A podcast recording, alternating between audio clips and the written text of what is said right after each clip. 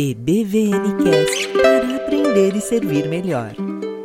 Irmãos, eu quero convidar você a abrir a sua Bíblia no Evangelho de João. Vou colocar aqui para você. Evangelho de João, capítulo 7, versículo 37 e 38. João, capítulo 7, versículo 37 e versículo 38. Muito bem, está aqui na tela para você, João 37 e 38. Bom, a palavra de Deus diz o seguinte: é, no último e mais importante dia da festa, Jesus se levantou e disse em voz alta: Se alguém tem sede, venha a mim e beba. E quem crer em mim, como diz a Escritura, do seu interior fluirão rios de água viva.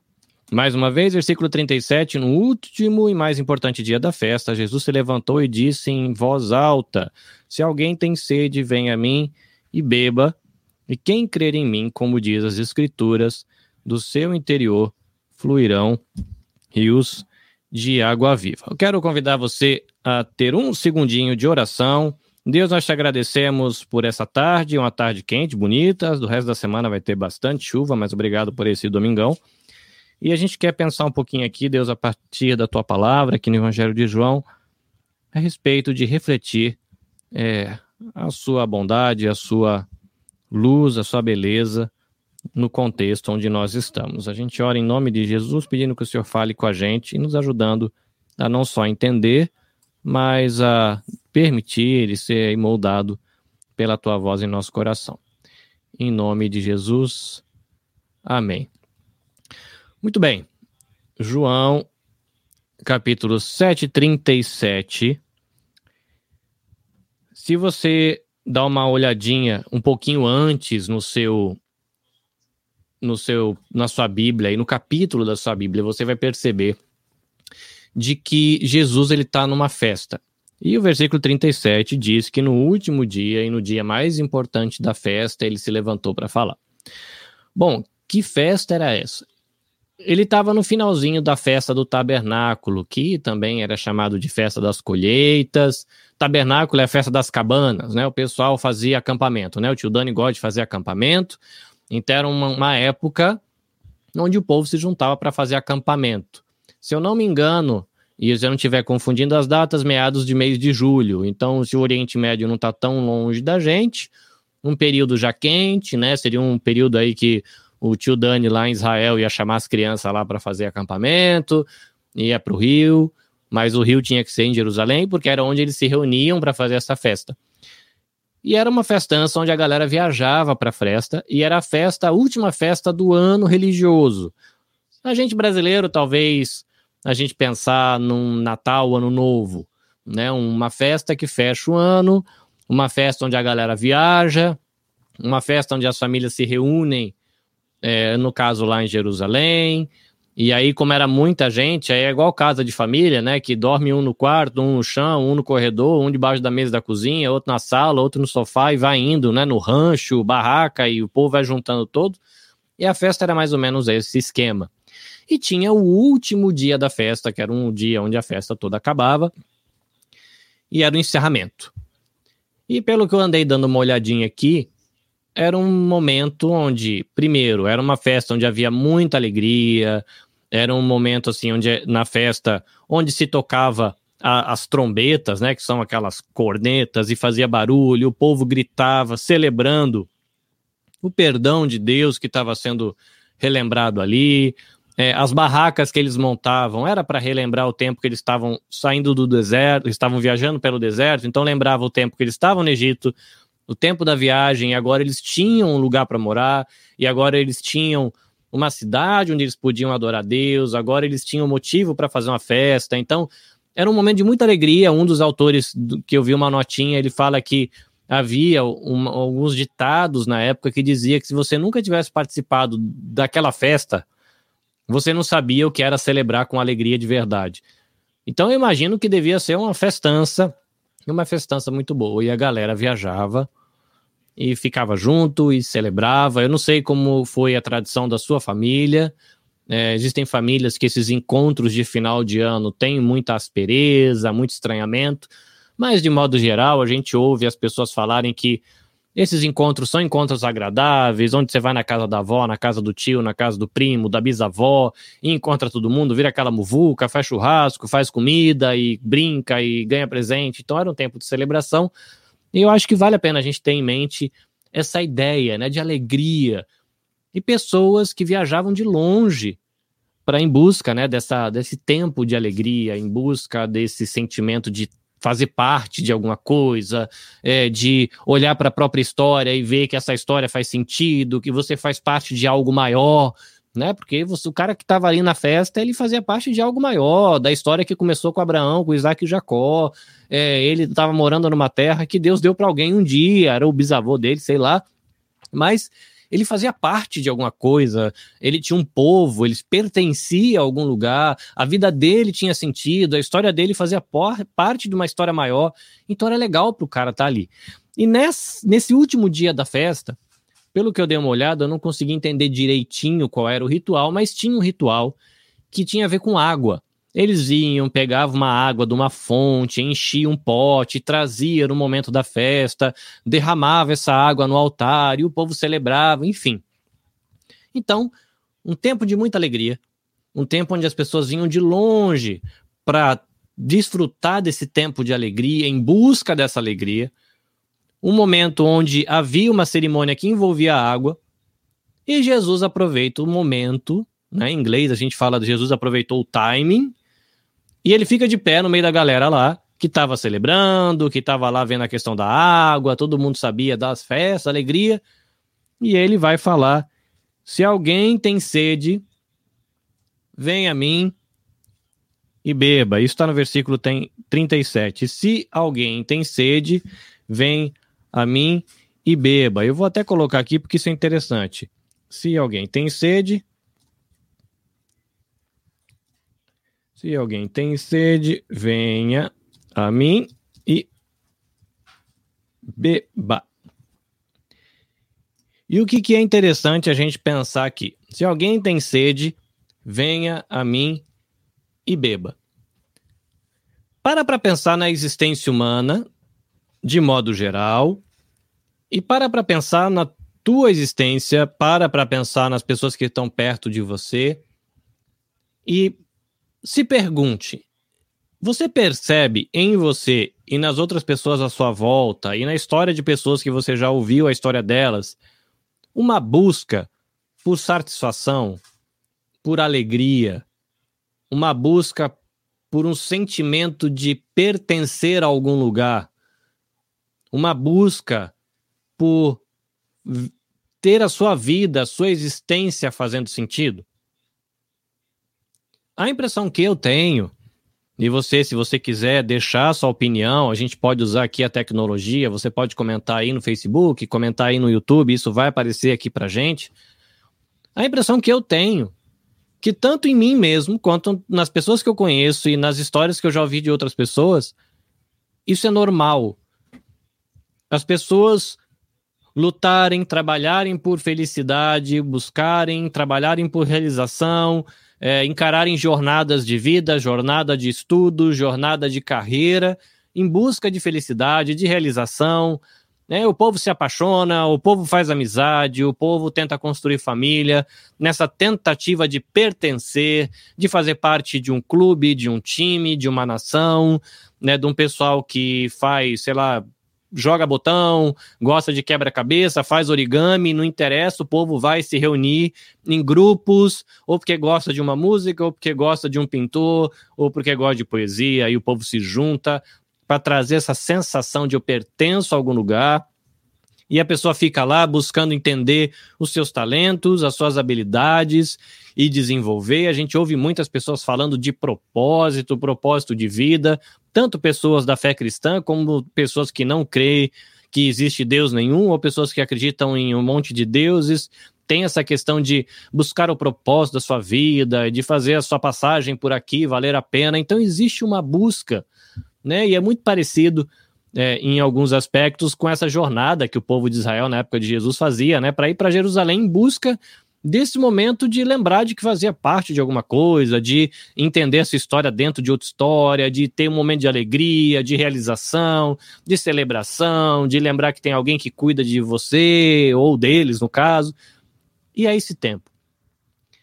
E Jesus ele levanta nesse contexto, né, a gente trazendo para a gente, né, num contexto onde pessoas buscam se sentir parte de algum lugar, pessoas buscam sentir que a sua história, a sua existência faz sentido, de que é cuidado e amado por alguém, de que pertence a algum grupo, de que está aí é, encarando a realização da sua vida, e Jesus se levanta e fala: olha, se alguém tem sede, que venha a mim e beba.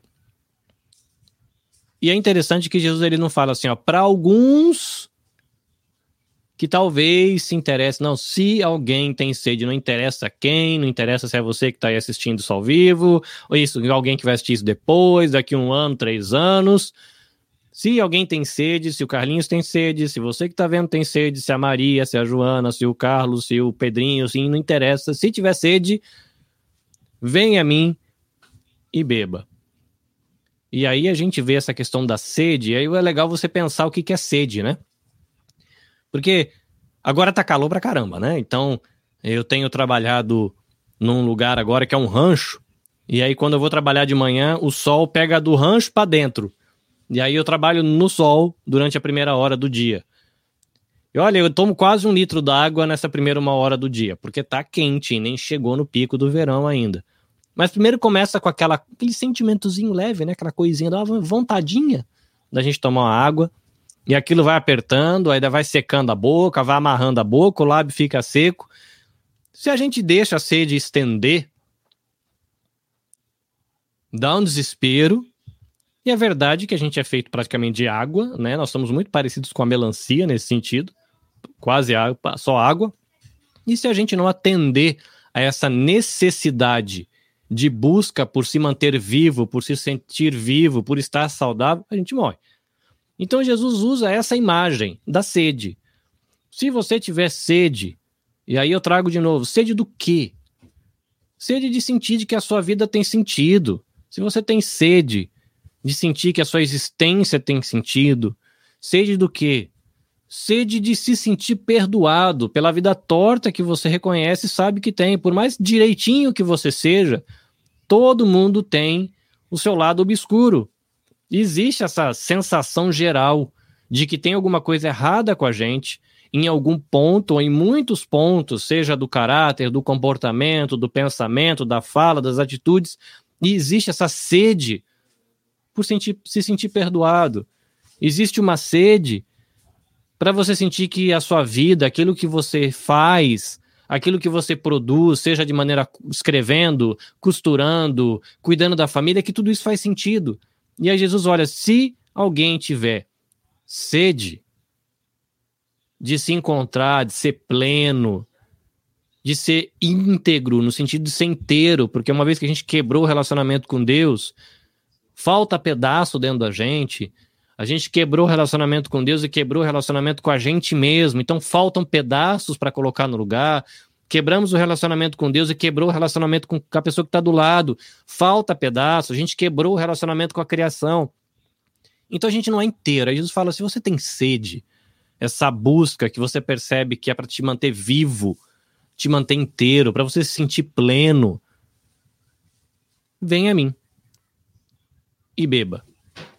Aí uma outra coisa, Jesus não fala vai para a religião, Jesus não fala vai na igreja, Jesus não fala, vai falar com o pastor, ou vai falar com o padre, ou vai falar com o sacerdote, com o presbítero, com o obreiro, com a missionária. Jesus fala, vem a mim. Não é vai ao padroeiro, não é vai ao santo, não é vai ao templo para a divindade A, B, C, D, F, não é a energia, não é ao mantra, vem a mim. Se alguém nesse mundo que tem sede percebe a sua necessidade, percebe que tem alguma coisa faltando, de que não encontra sentido na existência, não encontra essa sensação de perdão, porque não vai encontrar lugar nenhum mesmo, vem a mim, busca em mim, Jesus, o lugar onde você vai saciar essa sede. E é legal que ele fala: vem a mim e beba. Ou seja, qualquer pessoa que, reconhecendo a sua sede, se colocar em movimento em direção a Jesus e reconhecer a sede que tem diante de Jesus, encontre Jesus a oportunidade de beber. Beber o quê? Ser saciado, ser satisfeito de perdão, de sentido, de propósito para a vida, de felicidade, de paz, de tranquilidade, de sonhos, não importa. Deus fez a gente inteiro, o pecado quebrou tudo, mas em Cristo a gente consegue ser inteiro de novo. E se a gente chegar a Ele, se movimentar em direção a Ele, se colocar diante dele de maneira humilde, falar, Deus, eu tenho todas essas sedes. E já religião não resolveu, padre não resolveu, pastor não resolveu, a missionária não resolveu, meu marido não resolveu, trabalhar não resolveu, fazer faculdade não resolveu, fazer zangueô e juntar dinheiro no Japão não resolveu, casar, descasar, tá separado ou tentando casar de novo não resolveu, ter filho não resolveu. Eu tô aqui e eu preciso disso. Falta pedaço em mim. E eu sei que é só no Senhor que esse pedaço vai ficar completo. Já tem uma frase que a gente ouve muito, se eu não me engano, foi um, um pensador africano que diz, um tal de Agostinho, um cara lá das antigas, e ele fala que dentro da gente tem um buraco e esse buraco é do tamanho de Deus. Enquanto a gente não procurar Deus, esse buraco fica lá. Eu posso estar errando o pensador, mas a ideia do buraco é interessante. Tá faltando um pedaço.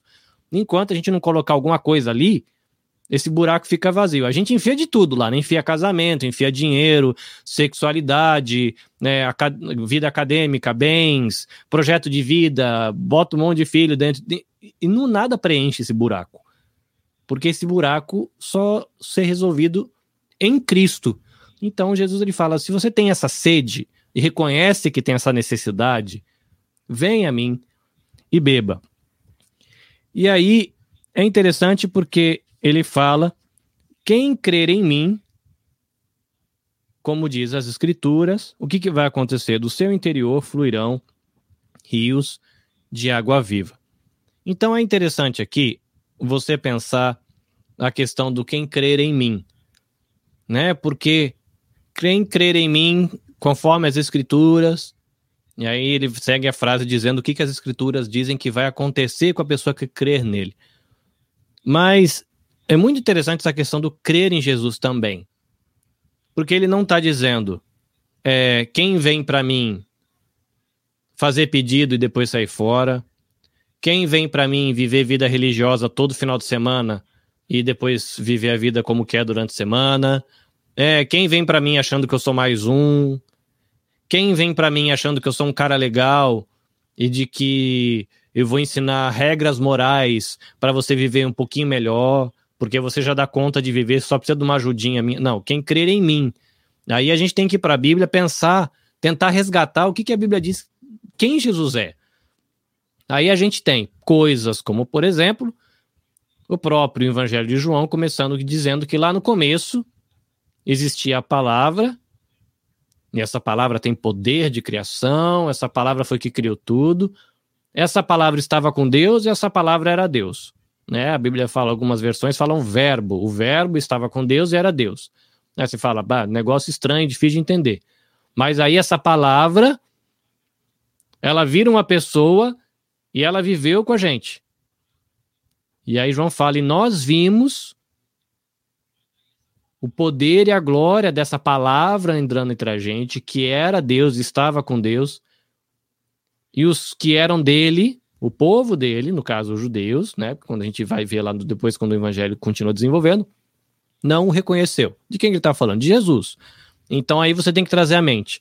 Quando a gente fala de ir com sede a Jesus, para e saber que tem ali em Cristo a possibilidade de você ser saciado, a gente não está falando de um guru, a gente não está falando de um conselheiro, a gente não está falando de amuleto, né? Vão lá para Jesus para dar sorte, né? Esfrega Jesus assim, saiam as bênçãos, né?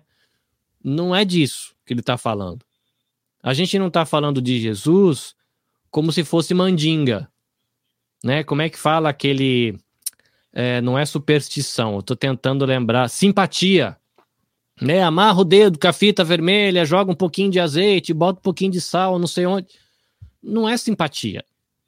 Né? Não é ritual que vai fazer. Jesus, a gente está falando do Criador do mundo, o cara que me criou, criou você, e de que ele veio no mundo, e aí quem crer em mim, aí a gente tem que ir para as escrituras, ver o que, que ele falou, que aí ele falou de que a humanidade está quebrada, com relacionamento quebrado com Deus, que a humanidade é culpada de pecado, de rebeldia contra o Deus que o criou, de que essa rebeldia tem o custo da justiça de Deus, que é a distância permanente de Deus, e distante permanente de Deus, o que a gente vai ter é sede eterna, sede de satisfação, sede de perdão, sede de viver uma vida completa, sede de ter uma família que preste, sede de ter uma carreira que faça sentido, sede de você ter conquistas que realmente valham a pena.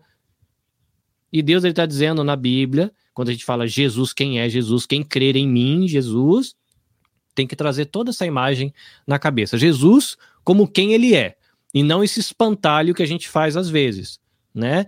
Porque o que a gente vê muito hoje, Jesus sendo usado como amuleto. Não é? A gente que vive aqui no Japão, a gente vê muito, né? O pessoal, é, sei lá, tá precisando arrumar namorado. Aí tem o templo tal, onde tem a divindade que você pega, escreve um pratinho, não sei o que, e aí você joga não sei aonde. Na outra, a pessoa vai lá, abraça uma árvore, ou tira uma foto, não sei com que pedra, e isso vai ajudar a pessoa a arrumar emprego. E tem gente que trata Jesus desse jeito. Né? Vai para a igreja como se Jesus fosse amuleto, fosse mandinga, fosse simpatia. E a coisa tá ruim, hein? Tô doente. Agora, né, nessa época que a gente está vivendo, Ai, olha, tem minha tia tá com Covid. Ixi, Covid é ruim. Então vamos lá para a igreja porque é bom orar, né? É bom, é bom orar, é bom para a igreja. É, aí a pessoa vai, ora e depois dá no pé, faz o que quer da vida, né? Porque não está indo para Jesus com as suas sedes, com a sua necessidade de se manter vivo, com a sua busca por ter uma coisa que você sabe que se você não tiver, você vai definhar até morrer. Isso que é sede. É você, você sente que está faltando água. E você sabe que se você deixar sem, você vai murchar, murchar, murchar, murchar, murchar até a sua vida acabar. E Jesus está dizendo de sede. As pessoas têm que chegar a mim. As pessoas têm que chegar a Jesus. Você tem que ir para Jesus com sede. Sabendo que você está buscando alguém. Porque se você não tiver relacionamento com esse alguém, você vai murchar até acabar. E não é à toa que muita gente está murchando na vida, porque a gente não busca Jesus direito. Crer nele como as escrituras, ou em quem as escrituras dizem que ele é. A gente inventa um negócio, um Jesus só nosso, e vai para ele como se ele fosse banco, como se ele fosse caixa eletrônico, como se ele fosse amuleto, como se ele fosse qualquer outra coisa que ele não é. Mas ele fala: vem, quem crer em mim, conforme diz as escrituras, do seu interior vai fluir rio de água viva. Então, olha que legal. Para mim e para você, se a gente reconhecer essa necessidade de viver e que essa vida está em Cristo, só nele, se ele não der para a gente, a gente está ralado. Ele fala que qualquer um, se chegar para ele, pode vir e beber. Isso é muito bonito, né? Não importa o quanto torta foi a sua vida, não importa o quanto esquisito você se acha, enquanto estranho eu me ache. Ele fala que se eu reconhecer de que eu preciso saciar essa sede, que a única coisa que vai saciar essa sede é ele, eu posso chegar a ele que ele vai saciar a minha sede. Só que lembra daquela mulher do poço? Que ele conversa com a mulher do poço? E aí a mulher falou: Olha, ele falou assim: Olha, se você pedir água, eu te dou água viva. Água viva é, é, água viva, no sentido de a água que ela não está parada, não é uma água morta, não é uma poça. É uma água viva. Né? Naquela época eles falavam água viva, que é essa água que corre, é água de rio, água de fonte, água de riacho, é uma água que ela passa, tem movimento. Ela sai de um lugar e ela vai para outro. E ela carrega, né? Se você pensar o que acontece dentro d'água, água balançando, oxigena a água, rega as plantas, é, oxigena a água para os peixes sobreviverem, os animais vão comer os peixes, e aí aquela, a vida toda acontece porque a água está se movimentando.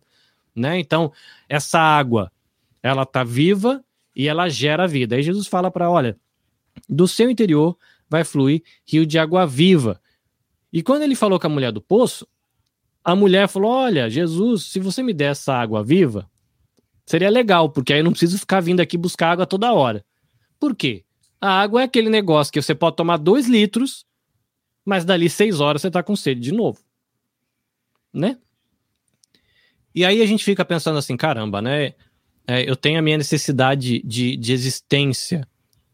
Aí eu vou para Jesus com uma sede, enxergando Jesus como a Bíblia diz que ele é, enxergando Jesus como a Bíblia diz quem ele é. Aí eu me sinto saciado. Aí eu saio.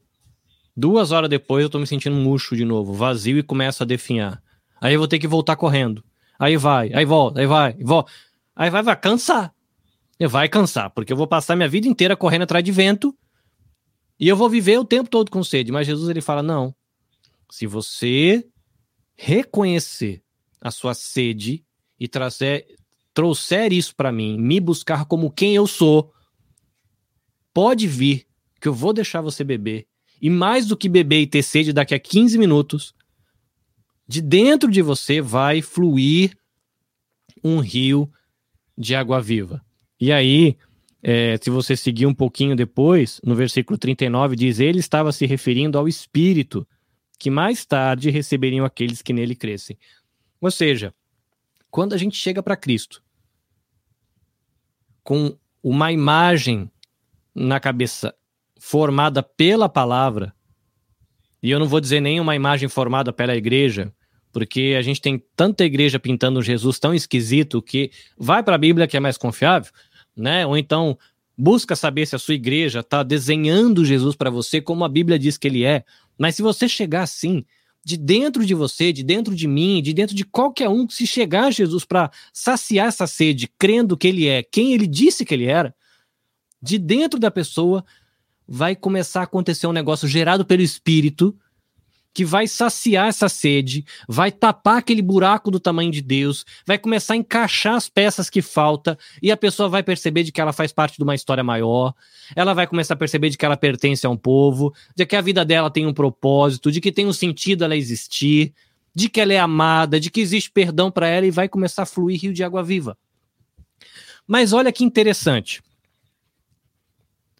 Do seu interior vai fluir rios de água viva. E é legal que não fala um rio, né? Rios de água viva. Por quê? Porque Jesus podia dizer: quando você crê em mim e vier com sede, eu vou te dar uma senha, você vai fazer acesso numa plataforma e você vai fazer download de um arquivo que vai te completar e completou, tá completado e Zé Fini tá pronto, eu já fiz o que tinha para fazer, bora lá. Mas não é isso que ele fala. Ele não diz que ele vai te dar um barril do tamanho da tua sede. Ele diz que de dentro de você vai fluir não um, mas mais de um, porque é plural, rios de água viva. Seja lá o que o Espírito de Deus vai fazer na sua vida ou está fazendo na sua vida, eu e você temos que ter consciência de que uma vez que Deus começa a agir na gente, o que ele está fazendo é rir-os é plural. E por que isso tem relevância? Para que, que eu estou insistindo nisso? Rio, se você já teve a oportunidade de ver alguma reportagem na televisão do Rio Solimões, do Rio Negro, do Rio Amazonas, do Rio sei lá o quê, são rios imensos que passa barco, pousa avião, é milhões e milhões de metros cúbicos de água e aí você volta no rio, volta, vai, vai, vai, vai, vai. Chega lá, o negócio começa numa tampinha de garrafa. É um furinho que tem em algum lugar na pedra lá. E aquele furinho vai, vai, vai, vai, vai, vai, vai vir um negócio gigante. Aí você fala, como é que pode esse furinho na pedra virar um trem desse tamanho que cabe uma balsa dentro? Mas é essa imagem que Jesus está trazendo. Se você trouxer a sua sede a mim, me reconhecendo como eu sou, como eu disse que eu sou e quem eu sou, você pode vir que eu te recebo e eu vou fazer algo dentro de você que vai parecer um furico, mas isso que vai começar a fluir de você é um potencial tão grande, é uma água que é viva, é uma água que não só a água em si é vida, mas o movimento da água gera vida para os peixes, para as plantas, para os animais que comem os peixes, para quem come os animais que comeu peixe. Gera vida para a sociedade. Se não tiver água viva, né, água corrente por aí, nós, humanidade, a gente está tudo ralado. Porque não vai todo mundo ficar no perrengue danado, porque a água parada não tem oxigênio, fica fedida, é, estraga. Mas não é isso que Jesus falou, que vai ser uma água empoçada, uma água velha que você recebeu daqui 30 anos atrás e acabou. Não. Ele vai começar a fazer algo dentro de você que é vivo, que todo dia se renova. É um movimento constante de algo que Deus está gerando em você, que primeiro realmente te completa, te sacia, mas que carrega a vida para fora de você, que carrega a vida para fora de mim, e olha que interessante, nesse sentido, a vida em Cristo plantada em mim e em você não é uma vida para gerar vida só em você. É uma vida que Cristo planta pelo Espírito dele em você e que vai fluir para fora de você, para você trazer vida para quem está perto e para quem está longe. Talvez o rio nos primeiros três metros do rio, quando você pega a fonte, ele vai trazer pouca vida, é pouca água, pouco movimento, pouca plantinha, pouco peixinho, peixinho pequeno. Agora, quando você vira um negócio do tamanho do rio Amazonas, são milhares de seres humanos, milhões de animais, milhões de plantas que são impactados por aquela água que veio fluindo lá de longe. E quando o tempo passa, vira aquele negócio grande, e às vezes você a coitadinha da fonte d'água lá atrás não faz ideia do tão grande é o impacto daquilo que da vida que sai daquele furico lá na pedra. E eu acho que essa é uma coisa que a gente tem que ter consciência e de que a gente perdeu pelo caminho. Porque às vezes a gente tem a oportunidade, a alegre oportunidade de ter uma pessoa fiel, de ter uma igreja fiel, que apresentam o evangelho, Jesus para a gente como ele é, não fica fazendo um espantalho. Não, Jesus, como a Bíblia diz que é, Deus, Criador do mundo, o Deus que morreu pela gente, o Deus que te recebe, mas se você não receber ele, ou melhor, né, se você não pedir para ser recebido por ele, que você vai se enrolar no final, porque você merece castigo, né? O povo não gosta muito de falar de pecado, juízo, mas é o que a Bíblia diz. Mas às vezes a gente tem a alegria de ouvir o evangelho como ele é, de ouvir falar de Deus e de Jesus como ele é. E Deus ele planta esse rio de água viva na gente e a gente não se dá conta disso, de que aquilo que Deus começa na gente não é só pra gente. Toda vez que alguém é trazido para a família de Deus, ele é trazido para a família de Deus, para a sua restauração, para a sua cura, mas para abençoar quem está perto e quem está longe. São rios. Rios abençoam quem está perto da fonte, rio abençoa quem está longe. Rios, às vezes, eles se abrem em vários braços. Então, um rio pode ser mais escuro, outro braço ser mais transparente, outro braço ter muito peixe, outro braço ter muita alga. Serão caminhos diferentes, se podemos chamar assim, seriam bênçãos diferentes, vidas plantadas e abençoadas de maneiras diferentes. A Bíblia aqui, Jesus diz para gente de que aquilo que Deus começou em você faz que a partir de você flua a vida que vai se dividir e se expressar e comunicar vida de maneiras diferentes. Você pode comunicar vida fazendo crochê com a sua amiga. Você pode comunicar vida fazendo churrasco com seus amigos. Você pode comunicar vida jogando bola com seus amigos. Você pode comunicar vida pescando com as suas amigas. Você pode comunicar vida ensinando na escola dominical, você pode comunicar vida sendo funileiro, você pode comunicar vida soldando. Você pode comunicar vida e levar essa vida de Cristo que está jorrando de você, carregando caixa no trabalho, apertando o parafuso, dirigindo o caminhão, fazendo serviço voluntário, fazendo tradução, levando as pessoas no hospital, conversando e ouvindo as pessoas na hora do intervalo. Qual é, eu não vou dizer o desafio, mas o que eu quero trazer para a gente pensar nessa tarde é de que a gente é muito influenciado pelo mundo por essa ideia de consumo. Como é que a gente ensina uma criança a escovar os dentes? fazendo ela escovar os dentes várias vezes no horário, né? Come e escova o dente, come, escova o dente e dorme. A repetição vai criar um hábito e esse hábito vai moldar quem você é. E como é que a gente vive nesse mundo? A gente trabalha, pega o dinheiro, entra na farmácia, a gente faz uma ação, recebe o que a gente quer e a gente vai embora. A gente vai no mercado, a gente vai no mercado, faz uma ação, recebe o que a gente quer, pega o que a gente quer e vai embora. Como é que a gente vai no médico? Nós vamos no médico, temos uma ação, recebe o que a gente quer e a gente vai embora. O que, que eu quero dizer com isso? A nossa vida diária acaba criando hábitos que moldam a maneira da gente pensar e sentir. Essa repetição desse negócio de eu ir, faço uma coisa, pego o que eu quero e vou embora e toco a minha vida, molda a maneira da gente pensar e sentir. O fato da gente ser cristão não tirou a gente do mundo. A gente compra e consome coisas todos os dias. Quando a gente chega na igreja, a nossa mente, o nosso coração está moldado por essa maneira de pensar e sentir. E a gente acaba lidando com Deus desse jeito como se Deus fosse algo onde eu tenho uma ação, recebo o que eu quero e dou no pé. E por isso que a Bíblia desafia a gente a renovar a nossa mente deixar a palavra renovar o nosso coração, porque o nosso mundo vai nos moldando. E por isso que ele fala, né? Não vos amoldeis com esse mundo, não fica do mesmo formato do mundo, porque vai dar ruim. Então, qual é aqui o meu convite para você?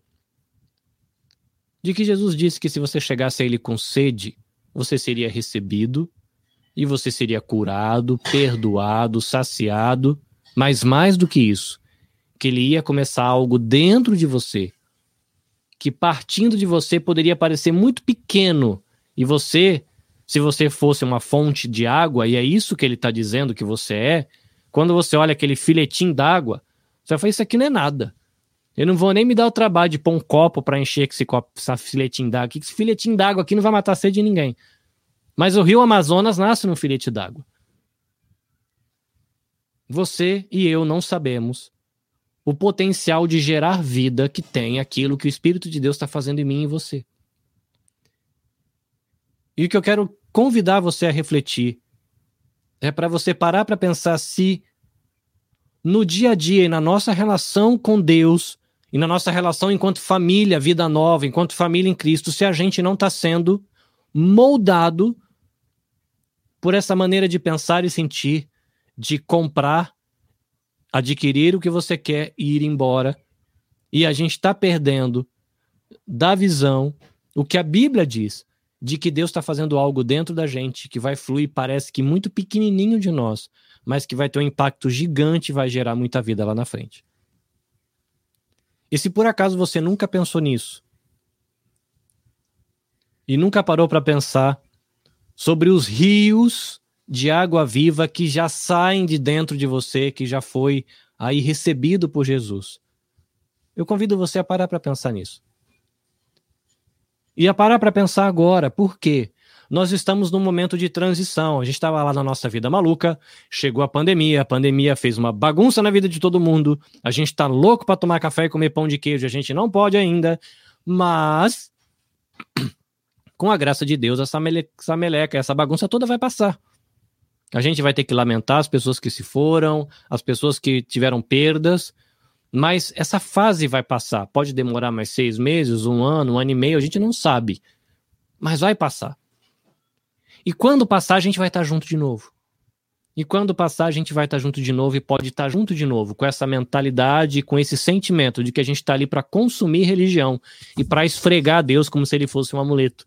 E a gente vai pegar o que a gente quer dele, dar no pé. Mas não é isso que ele está fazendo. E às vezes a gente está cego para aquilo que ele está fazendo em mim e para que ele está fazendo em você. Às vezes a gente está cego para aquilo que ele está fazendo na nossa igreja Por que será que ele colocou quem ele colocou na vida nova? Ele poderia ter colocado em qualquer lugar. O que Deus queria quando juntou esses rios, ele podia ter juntado qualquer outro. Mas cada membro que está ali, se a gente acredita que Deus é quem convence do pecado, de que Deus é que conduz a vida do crente, então a gente tem que chegar à conclusão de que foi ele que levou a gente para a vida nova. O que Deus estava querendo fazer quando ele juntou esse monte de fonte de água viva nesse lugar em Toyohashi. É um bom momento para a gente pensar. A gente começar a orar, se perguntar, Deus, o que o Senhor quer fazer de mim? O Senhor diz que de dentro de mim vai sair rios. Talvez o meu rio seja diferente do rio do Dani. Talvez o rio do Dani seja diferente do rio da Ira. Talvez o rio da Iraci seja diferente do rio da Elisa, que é diferente do rio da Raquel, da Regina, do Sandro. São rios diferentes. E daí? O que será que Deus queria fazer quando colocou esse monte de fonte de água viva junto? Por que Toyohashi? Por que nesse bairro? Por que numa igreja japonesa? Por que numa igreja japonesa que cuida de brasileiros? Por que numa região que tem um monte de brasileiro? Por que com crianças que são bilíngues? Por que com crianças que são bilíngues que estudam inglês? o que Deus está planejando fazer com a vida nova depois da pandemia. Eu não sei. Mas o que a Bíblia diz é que se a gente tem uma amizade com Deus, a gente pode perguntar para Ele e Ele vai responder. Talvez Ele não vá mostrar para a gente o tamanho que o rio Amazonas vai ficar mas talvez a gente consiga saber qual é o próximo passo e possa enxergar pelo menos o tanto de vida que a gente vai gerar no primeiro ou no segundo metro a partir da fonte. E aí a gente vai poder abençoar muita gente e às vezes muita gente que a gente não faz ideia, porque quem está gerando esse rio de água viva é Deus e quem está carregando essa vida é Deus e a gente é só um instrumento para fazer isso. Mas o meu convite para você: se pergunte, converse com Deus sobre a sua família, sobre a sua história. Você pertence a algum lugar. Você encontra perdão em Deus. A sua vida tem sentido. Você tem talentos. Você tem capacidades. E seja lá o que você sabe ou o que você faz, tudo isso é presente de Deus para você, para que você seja instrumento dele para carregar vida aonde você for. E quando a gente se junta, quando a gente vai ver a história do rio Amazonas, muitas vezes não é uma única fonte d'água, mas são às vezes dezenas, centenas de fontes d'água que se juntam e gera aquela coisa imensa chamado Rio Amazonas. Talvez você acredite que a sua fonte de água é muito pequenininha, que Jesus colocou um furico do tamanho de uma agulha em você e que aquele filetinho d'água para encher uma seringa vai demorar um tempo. Não importa. A, a fonte de água, aquilo que Deus está gerando em mim, quando se unir com o que Deus está fazendo em você, está fazendo no seu filho, na sua filha, no seu marido, na sua avó, no tio Dani, nas professoras de escola dominical, do que Deus está fazendo no Alfa, do que Deus está fazendo no Cários, do que Deus está fazendo no Louvor, do que Deus está fazendo com o pessoal que rega as plantas, com o que Deus está fazendo com quem está indo na igreja e ainda não conseguiu descobrir qual é o seu papel dentro do projeto de Deus para Toyohashi, quando tudo isso se juntar. A vida nova pode virar um rio Amazonas, abençoando um montão de gente, tanto perto quanto longe. E se você acredita nisso, diz amém aí na sua casa. Assustou agora, né? Assustou, né? Muito bem, né? Tem que acordar. Gente, é isso. Eu tô com muita expectativa do que Deus pode fazer é, na nossa vida, na minha vida, da minha família, da sua família, e quando essas famílias todas puderem estar juntos. Então a gente tem que aproveitar esse tempo que a gente está um pouquinho longe para deixar Deus dar uma arrumada na bagunça que é a gente e colocar a nossa cabecinha no lugar, o nosso coração no lugar, para que quando a gente se juntar de novo, a gente esteja cheio de gás para viver aquilo que ele tem para viver nesse novo tempo. Vai ser um novo tempo. As pessoas estão ficando com medo de gente, as pessoas estão se isolando, ao mesmo tempo que existe uma necessidade de estar tá perto. Eu li no Twitter hoje uma pesquisa é, de um post do Timothy Keller, se não me engano, que fala que de 10 a 20% dos americanos já reconhece que eles não têm um amigo próximo. Né? Uma pesquisa da América. Mas é muito comum a gente ouvir de gente que não tem um amigo de confiança, alguém com quem você não você tem alguém para quem você teria coragem de contar os seus segredos? E muita gente vai dizer não. Eu não confio minha vida a ninguém. E é triste, né? A gente precisa disso. Mas enfim, a gente tem que aproveitar esse tempo que a gente está vivendo e muita coisa está acontecendo na sociedade para deixar Deus tratar a gente, para que quando a gente se juntar, esse monte de fonte de água junto, tenha realmente potencial para carregar barco, carregar navio e carregar a vida de Cristo bem longe e plantar vida ao redor do mundo e se muita gente ser feliz. Amém? Posso orar por você? Pena que não dá para ouvir o seu amém, né? A gente está aqui de longe, né? É bem complicado. Deus, nós te agradecemos por essa tarde, é, por esse bate-papo. Obrigado pelo Evangelho de João, que diz para a gente que a gente é aceito, de que em Cristo a gente tem as sedes existenciais que a gente tem saciadas e mais do que isso, Deus, obrigado porque o Senhor disse que quando a gente chega ao Senhor, a gente faz parte de algo muito maior do que a gente. Desde que a gente vai fazer parte da tua história no mundo. Usa a Igreja Vida Nova, usa as nossas vidas, as nossas famílias e nos desperta, Deus, para perceber é aquilo que o Senhor está fazendo e como a gente deve agir e se comportar. Deus, nos perdoa pelos nossos pecados e nos livra de ter um coração endurecido e de sermos cegos, seja pelo diabo, seja pela rotina, seja pelo mundo ou por qualquer outra coisa que vem estragar o nosso relacionamento com o Senhor. Nos dá uma visão clara e prepara, Deus, a nossa igreja para esse momento de retorno, para que a gente seja bênção, não só para as próprias pessoas da igreja, mas também para as pessoas da nossa cidade. Nós oramos em nome de Jesus. Amém.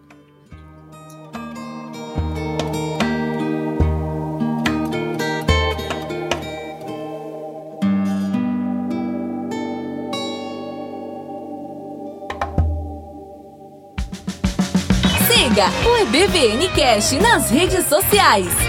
Arroba ebbn.cast no Instagram e EBVNcast no Facebook. Visite www.ebbncast.com e conheça toda a nossa equipe.